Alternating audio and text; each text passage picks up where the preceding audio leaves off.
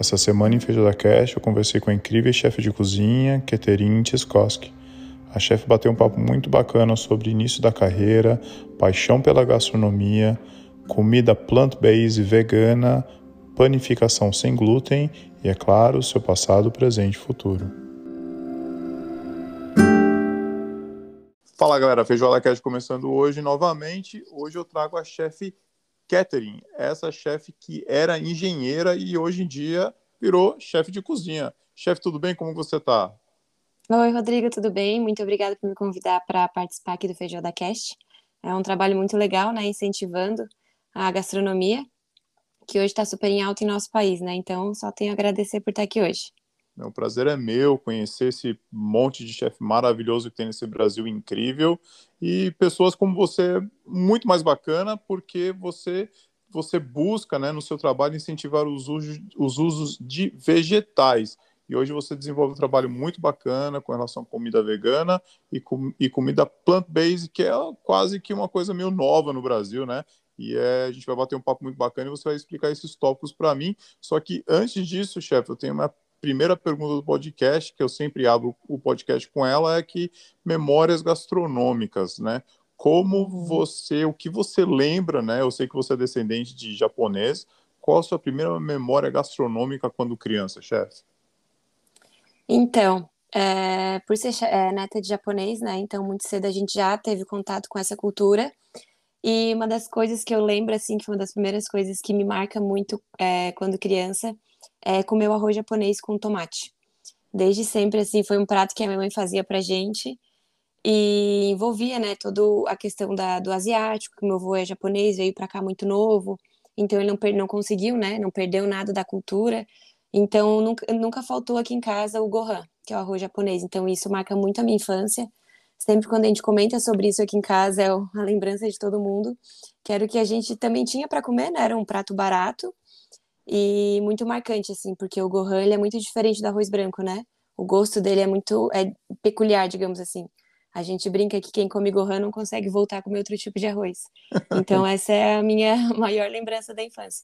Boa. E a partir disso, a minha avó, como a minha avó era brasileira, mas ela aprendeu muito com as minhas com as irmãs do meu avô, né? As tias da minha mãe, japonesas. Então, de lá foi só. A gente comeu, desde criança, a gente comia muito miso, é, a sopa, né, o misoshiro.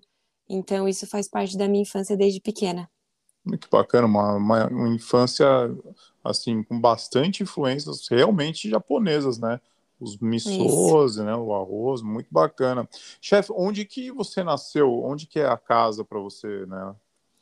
Então, eu sou de Forquilinha, Santa Catarina, uma cidade pequenininha aqui a família da minha mãe, né, que é a parte japonesa, veio parar aqui porque tinha uma colônia japonesa é, uns anos atrás. Então eles se mudaram para cá para ficar no, né, no convívio. E nisso a minha mãe conheceu meu pai aqui, que ele é alemão, ele é de família alemã, 100% alemão. Ah, então certo. deu uma mistura bem, uma mistura bem boa entre alemão e japonês. Então a minha casa é aqui, minha base é aqui, e a minha cidade ela é considerada mais alemã aqui do sul de Santa Catarina. Então a influência germânica aqui também é bem bem alta e também fez bastante parte da minha infância, né, pela minha avó paterna, que cozinhava bastante pra gente também com bem comidas típicas alemã. Você tem então a gastronomia raízes bem fortes na sua infância, né? Você lembra dos detalhes mesmo, né? Sim, aham. Uhum. Boa. Chefe, passando então um pouquinho, né, é, uma parte talvez chegando na adolescência, você sempre teve vontade de, da onde surgiu a vontade de cozinhar? Você sempre teve isso na tua cabeça? Era alguma coisa? Você tem alguém na família que é, foi cozinheiro, chefe de cozinha? Da onde que surgiu essa história cozinha, chefe? Então, a minha mãe, quando ela ganhou meu irmão, né, o meu irmão mais velho, muito nova, ela era professora, então ela teve que parar de trabalhar e começou a fazer trabalhos em casa. Nisso ela começou a fazer curso e começou a vender salgados, né, salgados, doces para festa, fazer bolo de casamento, coisa assim. E desde isso eu era pequena, eu devia ter uns seis anos por aí. E lá eu já comecei a notar algumas coisas, por exemplo, ela fazia quibe, né, a carne, então eu já tinha, gostava muito de comer o quibe cru, que eu já tinha um gostos meio peculiares, assim. E a minha irmã, que sempre foi muito CDF, gostava de estudar e eu preferia estar na cozinha ajudando a minha mãe a enrolar um brigadeiro, a fechar um pastel, do que estar parada na frente do, do, caderno do livro estudando. Aí nisso a gente, né, foi, foi crescendo, passou os anos. Quando eu era ali na minha adolescência, eu já gostava muito, né, fazia bolo, é, chamava minhas amigas para vir aqui em casa, tinha sempre alguma coisa para servir, eu ia para casa delas final de semana, eu que fazia janta. Então, desde, desde nova, assim, eu já cozinhava. Quando eu fui fazer é, vestibular, eu sempre quis trabalhar com produção de alimento. Mas a minha visão naquela época, por gostar muito de animal, eu pensava em fazer veterinária para trabalhar com produção de animal de, de, de produção, né? Como boi, é, vaca, porco. Então eu queria, não queria trabalhar com pet, eu queria trabalhar com a produção de carne animal. Aí, coisa, história vai, história vem, eu acabei indo para agronomia, porque também tinha muita parte do animal, mas também tinha parte da produção de alimentos, né? produção do, de grãos. E também fiz vestibular para gastronomia. eu sabia mais ou menos o que eu queria, mas estava meio perdida entre as profissões. Certo. E como eu passei na gastronomia na particular e a, e a agronomia era na federal, eu acabei indo para a federal e cursei, cursei agronomia aqui na Federal de Santa Catarina. Aí, durante a faculdade, eu também, né, cozinhava muito. Eu tinha amigas minhas que falavam que eu tinha que ir para nutrição, que eu tinha que trocar de profissão e tal, que eu combinava muito com essa parte de nutrição. E eu fazia estágio nessas áreas, dentro da agronomia, né? Eu fiz estágio no laboratório de moluscos, que a gente trabalhava com produção de ostras. Eu fiz estágio com, na, no, na parte de nutrição animal, que era até então era onde a parte que eu queria ficar, para calcular ração. É, eu aprendi bastante né, sobre carboidratos, lipídios, como calcular uma dieta. Então eu gostava muito dessa parte de, da produção animal voltada para a produção de carne e produção de alimento. E fiquei na, na agronomia por uns anos, me formei, trabalhei com produção de alimento, trabalhei no IBGE, trabalhei com, com produção de sementes de arroz. E por alguns momentos, assim, a profissão já foi me. Foi deixando meio de lado, ela já estava me decepcionando por, pela, pelo grande, né, pelo agronegócio, que já não era mais como eu gostaria que fosse, porque na minha formação na UFSC, é, eles puxam muito para o lado do, do pequeno produtor, da agricultura familiar, então eu gostava muito disso, de trabalhar né, com, no interior com os pequenos agricultores que fazem feira e tal, é, fomentar esse meio. E quando eu entrei né, no mercado de trabalho, eu via que as pessoas pensavam muito só no agronegócio, né? Então, o uso exagerado de agrotóxicos, é a produção de grande escala. Então, a gente não produzia mais alimentos de qualidade. Tem muito alimento sendo produzido, mas com poucos nutrientes. Então, isso foi me decepcionando, assim. Aí, eu comecei a descobrir umas é, intolerâncias alimentares, tive que mudar minha alimentação, procurei produtos no mercado, né? Não tinha nada que me satisfazesse, comecei a fazer em casa. Aí que me veio a chave. Pensei, não, agora é hora de mudar de profissão. Eu já, desde lá de trás, eu queria isso, então agora está na hora de encarar. Então eu larguei a agronomia e parti para a gastronomia. E foi aí que eu entrei na gastronomia e no meio da gastronomia saudável. Sim, penso, porque todas as suas necessidades, mas também na faculdade você, na, na agronomia, você já tinha dado a pincelada ali, todos os cursos que você fez, todas as coisas que você fazia ao redor da faculdade já era meio que indo para a gastronomia, né? Não tinha, Isso. não tinha como negar o, o sangue na veia, né, chefe? É, exatamente. Bacana. Então, aí na faculdade, eu queria te perguntar sobre primeiros empregos, assim, talvez, na faculdade. Você chegou a fazer estágio? Como, como você, você se envolveu no ambiente de profissional, entrando, não sei, entrando em, hoje em dia, chefe de cozinha não é mais talvez nem uma cozinha de restaurante, né? Existem tantas facetas dentro da, da, do mundo, né? Chefe de cozinha. Qual rumo você quis escolher chefe na faculdade?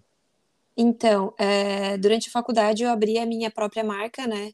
De produtos de sem glúten e sem lactose. Então eu não fiz estágio porque eu já tocava a minha empresa, né?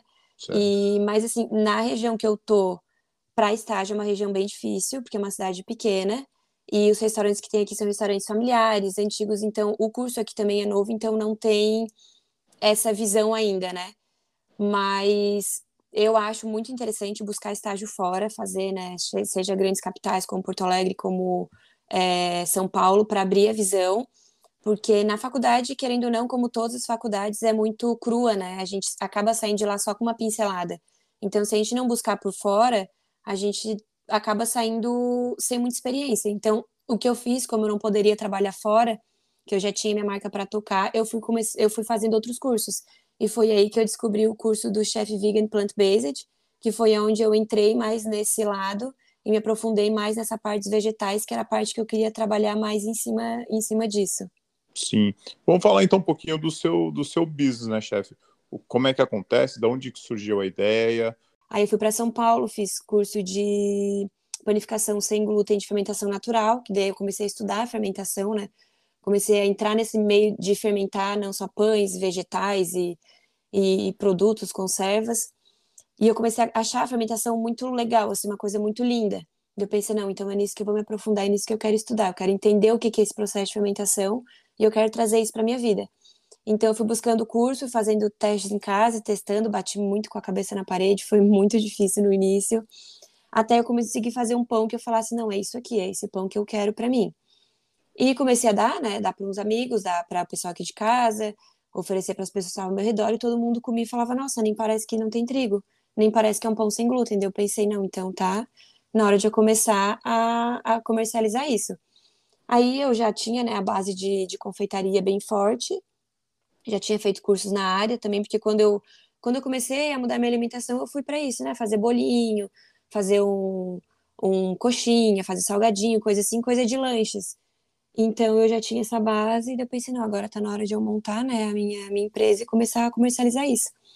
E foi assim, e o produto que me deu orgulho e me dá orgulho até hoje, que eu fico muito feliz em ter, a, acertar e conseguir vender para as pessoas é o pão. Porque eu brinco que bolo todo mundo consegue fazer, é uma receita ali, ali mistura e dá certo. O pão não tem que fermentar, tem que entender da massa, tem que saber é, é, trabalhar com o clima, com a temperatura. Então, é uma coisa que me dá muito orgulho e eu gosto bastante. Então, pão é meu carro-chefe hoje. Certo. E qual, qual é o tipo de pão, chefe? É, é, é, sem glúten, eu, eu, eu, sem glúten bacana, mas qual é o, o tipo do pão? Existe um, um certo tipo ou é, um, é o glúten já é meio que generalizado, assim? Então, é, eu tenho vários tipos de pães, né? Eu tenho uma linha de pães, e dentro dessa linha eu tenho pão. Aí eu, come, eu fui pela linha do trigo, e dentro dessa linha do trigo eu fui tentando imitar, digamos assim, né? Pegar a mesma base e fazer os pães. Então, eu tenho pão australiano, eu tenho pão. É, eu tenho pão brioche, eu tenho pão de hambúrguer e eu tenho os pães da linha low carb, né? Que muita gente hoje procurei isso por dieta, por saúde, por estilo de vida, né? E tenho também, além de todos, né, são sem trigo, e tenho também o pão vegano, que além de, de serem sem trigo, eles também não vão ovos, né? Que também é para atender esse mercado que está crescendo muito no país, que são dos consumidores que ou têm alguma intolerância, muita gente, criança principalmente, tem uma alergia ao ovo, né? Uma intolerância.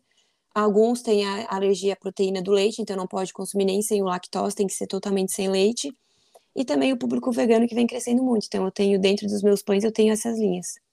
Confesso que pão vegano eu, eu ainda não vi. Já uhum. vi, já vi gluten free, já vi, mas do, do, vegano não não me deparei ainda aqui assim. Mesmo porque aqui é um produto meio caro, ainda ainda é um, um produto meio é, é, é de, de, difícil acesso, chefe. Que bom que uhum. você faz aí, porque eu, é difícil encontrar. No supermercado é muito difícil. E se encontrar, eu acredito que seja bem caro, porque não se faz muito, né?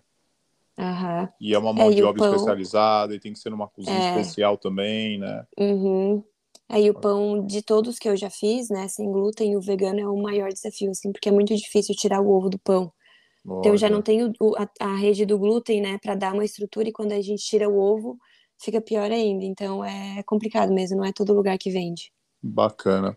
E hum, eu queria entender a parte do. Bom, eu tenho minhas dúvidas também. Eu, chefe de cozinha, 20 anos na cozinha, porque é novo. Não dá para falar, ah, isso aí a gente já fazia. Não, a gente fingia que fazia, mas hoje, né, o chefe de cozinha precisa entender o que é, qual é a diferença, chefe, tá? Explica para mim, por favor, a diferença do plant-based para o vegan, o veganismo. É, então, essa é uma pergunta bem recorrente, um monte de gente me pergunta também. O, plant, o vegan, vamos começar pelo vegan, né? A pessoa que não come carne, né? Não consome nenhum derivado, é, e engloba tudo, né? Desde o uso de cosméticos, essas coisas. Mas ele pode ter uma alimentação, é, por exemplo, ir no mercado comprar, sei lá, um miojo, sabe? entende? Que seja, só não tem o selo de vegano, e comprar uma bolacha recheada que tem o selo de vegano. É, consumir esses produtos industrializados, né? que não sejam saudáveis, digamos assim. Já ah, o plant-based, ele é o vegan, que a, a, alimentação dele é a base de plantas. Então, ele não vai comprar, no, ele não vai no mercado comprar coisas que desembalam, né? Ele vai se alimentar com, com as verduras, com as frutas, com, com os feijões, né? Com os grãos. Então, ele, ele, digamos assim, ele é o que, como se ele fizesse praticamente a alimentação dele. Diferente do vegano, que pode ir no restaurante comer uma batata frita, é, comer no mercado, comprar qualquer coisa que tenha o selo que só seja vegano, o hambúrguer vegano, coisa assim. Já o plant-based, não. Ele procura se alimentar praticamente à base de plantas. E eu tento incentivar isso, né? Porque eu sei que é, é questão, né? Escolha de cada um, cada um tem seu, seus princípios, mas hoje eu vejo o veganismo como quase que uma filosofia de vida, sabe? Eu acho que são as pessoas, né, que chegam a esse nível, assim, são pessoas já super diferenciadas. Então, eu acho que a gente tem que fomentar isso. É, além de serem veganos, é, melhorar o meio ambiente, né? Cuidar do, do, do, mundo que a gente vive, do planeta. Então, se a gente for, se eles forem veganos e terem uma dieta base de plantas, é, eles conseguem abranger isso muito mais do que o vegano que é vegano, né? Por, pela questão do animal, pela questão ambiental e tal, mas continua gerando, seja gerando lixo ou fomentando essas grandes indústrias que geram esse tipo de alimento que são pobres nutricionalmente, né? Então não fazem tão bem assim para a saúde. Por isso que essa parte do plant-based está crescendo muito hoje no mundo inteiro, né? Sim, é um movimento é um movimento muito grande, né? Cada dia que uhum. eu entro ali no Instagram, tem alguém comentando, tem pessoas específicas, né, como você, que cuidam dessa parte, levantam essa bandeira. Muito bacana. Chefe, vamos pensar um pouquinho no futuro, né? O que, que você tem em mente com relação à tua empresa, tua marca, é, tua carreira como né, cozinheira? São poucos anos, mas com certeza você já ocupa um destaque por causa, de, com certeza, dessas bandeiras que você levanta. O que, que você pensa aí num futuro breve, hoje encaminhando, quase que saindo dessa pandemia, né, desse, desses dois anos malucos aí que nós vivemos tal. O que, que você pensa para o futuro? Curto, né? Porque o uhum. futuro longo a gente já não sabe mais. A gente está fazendo é. planos para dois, três, quatro anos. Então, é, eu fui muito feliz, né? Sou muito feliz nessa parte da panificação sem glúten. Acho que me deu uma base e abriu minha cabeça para muita coisa. A confeitaria também, que foi na confeitaria que eu comecei a misturar vegetais. Foi ali que eu me apaixonei mais ainda. Como eu venho já de uma família asiática, é, eu cresci no meio disso, né? Minha avó fazia muito, trabalhava muito com vegetais, ela fazia muitas conservas, então eu comia vegetais diferentes que as pessoas não são acostumadas a comerem, como nabo, inhame, é, umas coisas mais assim que a, a, gente tem por ser interior, né? Mas muitas pessoas não, nunca comeram ou não conhecem, por exemplo, berinjela. Hoje a berinjela está super em alta pelos veganos que eles desenvolveram, né? Muitos pratos com ela. Mas até pouco tempo atrás nem todo mundo comia. Então eu, te, eu venho com essa base muito grande, assim. Foi uma coisa que eu sempre gostei muito e acho, acho, né? Acredito que a gente tem que basear nossa alimentação nos vegetais. Então eu consegui trazer isso para dentro da confeitaria eu comecei a usar base vegetais para fazer um doce de leite, para fazer um creme para uma torta, para fazer um brownie, para trazer mais nutriente, né? Para botar uma, fazer um brownie de mandioca, para usar o, o que a gente tem, o que a gente vem da terra, e não usar, né? Só produto industrializado. Então, com isso, eu fui aumentando, né? Cada vez mais o meu amor pelos vegetais. Então, o que eu penso, né? Que é, que é, que é o que eu estou me programando para começar agora, começar a investir nisso.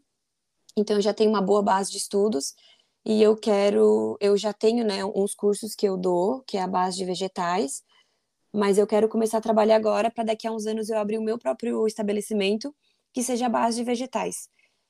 É, vai ter carne, eu até recebo algumas críticas sobre isso, né? Ah, tu é chef vegan, plant-based, mas tu come carne, tu tem receita de carne, não sei o quê. Mas eu sempre falo que eu tô aberta para todos, entende? Eu, eu tento, né, ser maleável com todo mundo, e acho que, que cada um tem né, o seu objetivo de vida, a sua proposta. Então, eu acho que eu gostaria de abrir um lugar para atender todos os públicos. Então, não seria um, um espaço com, com muitas carnes. A carne que eu mais gosto de trabalhar é a carne de porco. Isso já vem né, da, minha, da minha cultura asiática. A gente gosta muito, come muito. É a carne que eu consigo trabalhar e combinar mais com vegetais. Trabalhar sabor, ao meu ver. Então, eu, eu, o, o, o meu o meu sonho, digamos assim, para os próximos anos, agora, próximos, quem sabe, daqui a dois anos, porque essa pandemia quebrou um pouco a gente, né? É abrir o meu próprio estabelecimento baseado em vegetais. É, para como que eu posso te explicar assim, para botar mais vegetais diferentes no dia a dia das pessoas e fazerem elas experimentarem sem talvez até nem saber o que está ali dentro para elas falar não. Porque eu vejo que muita gente tem preconceito, né, com a palavra vegan, com a palavra plant-based, e acha que não, é, é, vegano, eu não vou comer. E eu sempre brinco, né, o, o, arroz é vegano, o feijão é vegano, o prato básico de vocês todo dia, só se tirar a carne é vegano. Então, não tem por que ter preconceito contra esses alimentos. A gente só tem que saber usar e incluir eles de, de diversas formas na nossa alimentação. E eu Sim. não levanto bandeira, né, eu não acho o veganismo lindo, é, apoio essas causas, mas não levanto bandeira.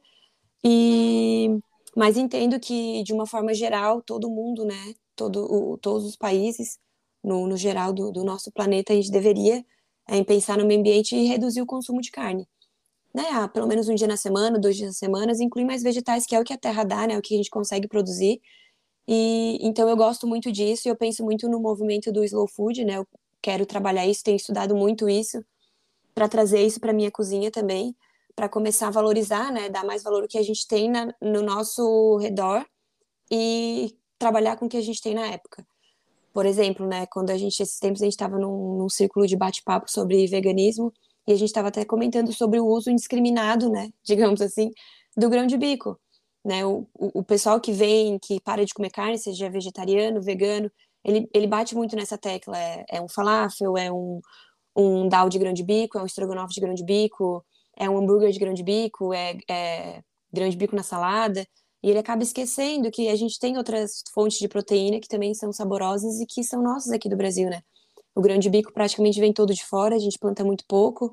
Então a gente tem que começar a trazer mais é, para nossa culinária, né? Que eu acho que nós cozinheiros aqui do Brasil trazer mais para dentro da nossa cozinha o que a gente tem, né? O que a gente produz para fomentar o, o, o, nosso comércio local e agricultura local.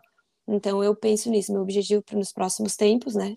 Quem sabe daqui a um ano, dois anos, é montar o meu estabelecimento e trabalhar com a agricultura familiar, com o slow food e valorizar o que, que tem na nossa região e tentar exaltar o máximo que possível os vegetais. Bacana, chefe, bem legal, obrigado.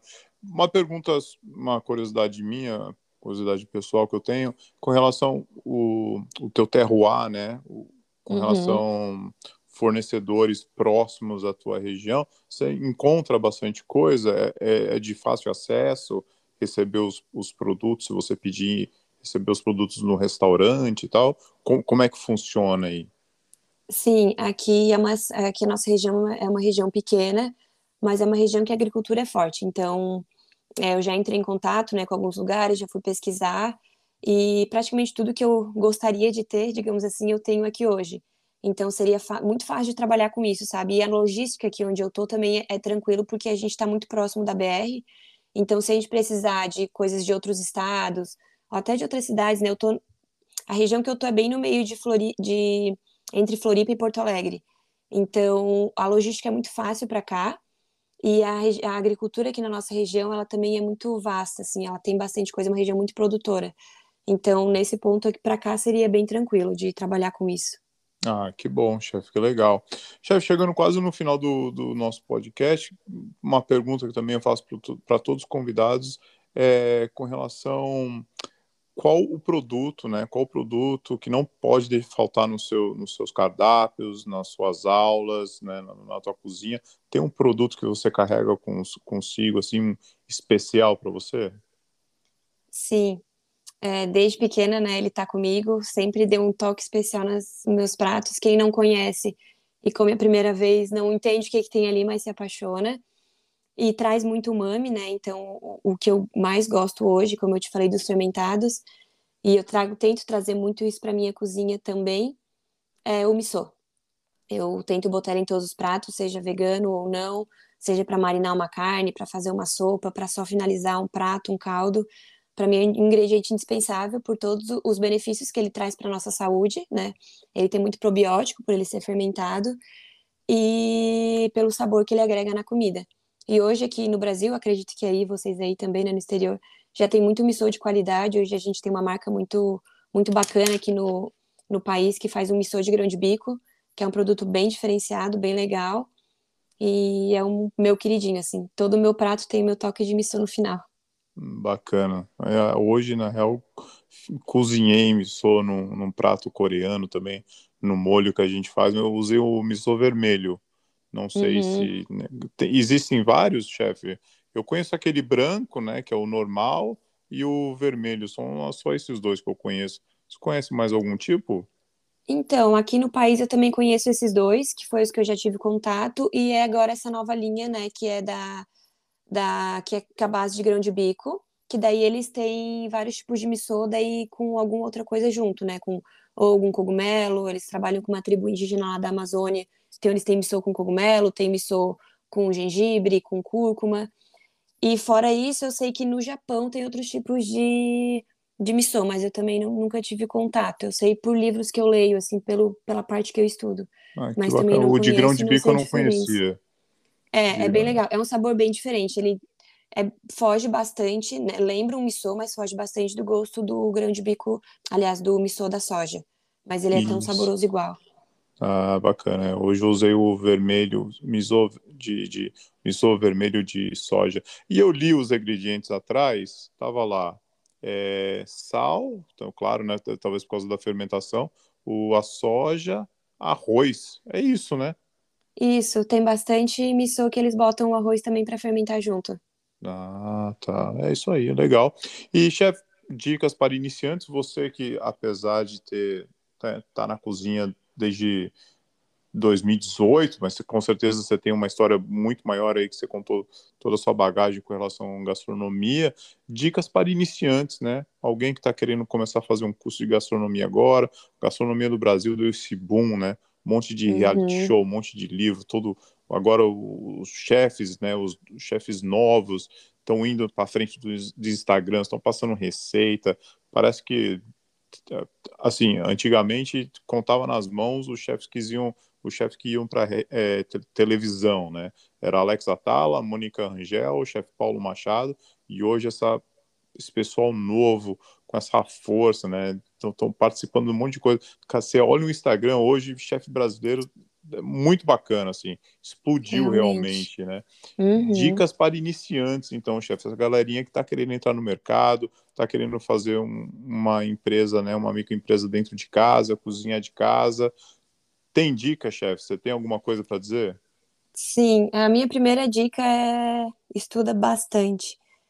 Tenha propriedade do que vai falar, né? Hoje é muito fácil jogar conteúdo na internet, a internet é uma terra sem lei, mas a gente, como profissional, a gente tem que estudar muito e se basear para saber, né? Ter propriedade do que a gente vai falar, para não estar replicando besteira por aí. Então, é primordial, né, em qualquer profissão, mas eu vejo que muita gente acha que ah, gastronomia é só cozinhar.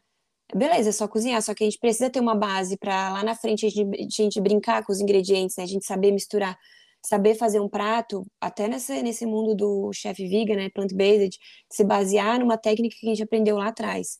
Então, a minha dica é estudar sempre, estudar muito, não importa qual área que a pessoa vai seguir, se é panificação, se é confeitaria, se é, é uma, uma gastronomia a, a clássica francesa, italiana, ou vai ficar na asiática, que é, mais, que é diferenciada mas não importa, a gente tem que ter uma base, nessa base a gente tem que estudar muito para a gente conseguir aplicar isso lá na frente. E ter muito, muita paciência e jogo de cintura, né? Porque a gente lida, tá dentro de uma cozinha, é pressão toda hora, a gente lida com todo tipo de profissional, então tem que ter paciência e saber ter aquele jogo de cintura para saber lidar com as adversidades. Boa. Isso aí, chefe. Obrigado, obrigado por ter participado do Feijoada. Um prazer te conhecer.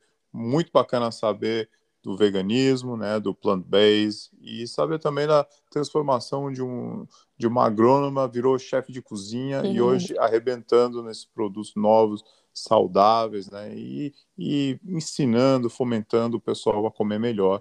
Muito obrigado, chefe. Imagina, eu que agradeço em estar aqui, foi muito legal. É um prazer, né, estar aqui no meio de grandes chefs que já passaram aqui pela Feijoada Cast. E fico muito feliz e honrada pelo convite e espero fazer jus a isso, né? Continuar cada vez mais fomentando isso, levando uma boa alimentação e exaltando os produtos que a gente tem aqui no nosso país, que é tão vasto. Ótimo, perfeito, chefe. Um bom dia para você, ficar com Deus, um beijão, obrigado. Obrigada, igualmente. Tchau, Tchau, tchau. tchau.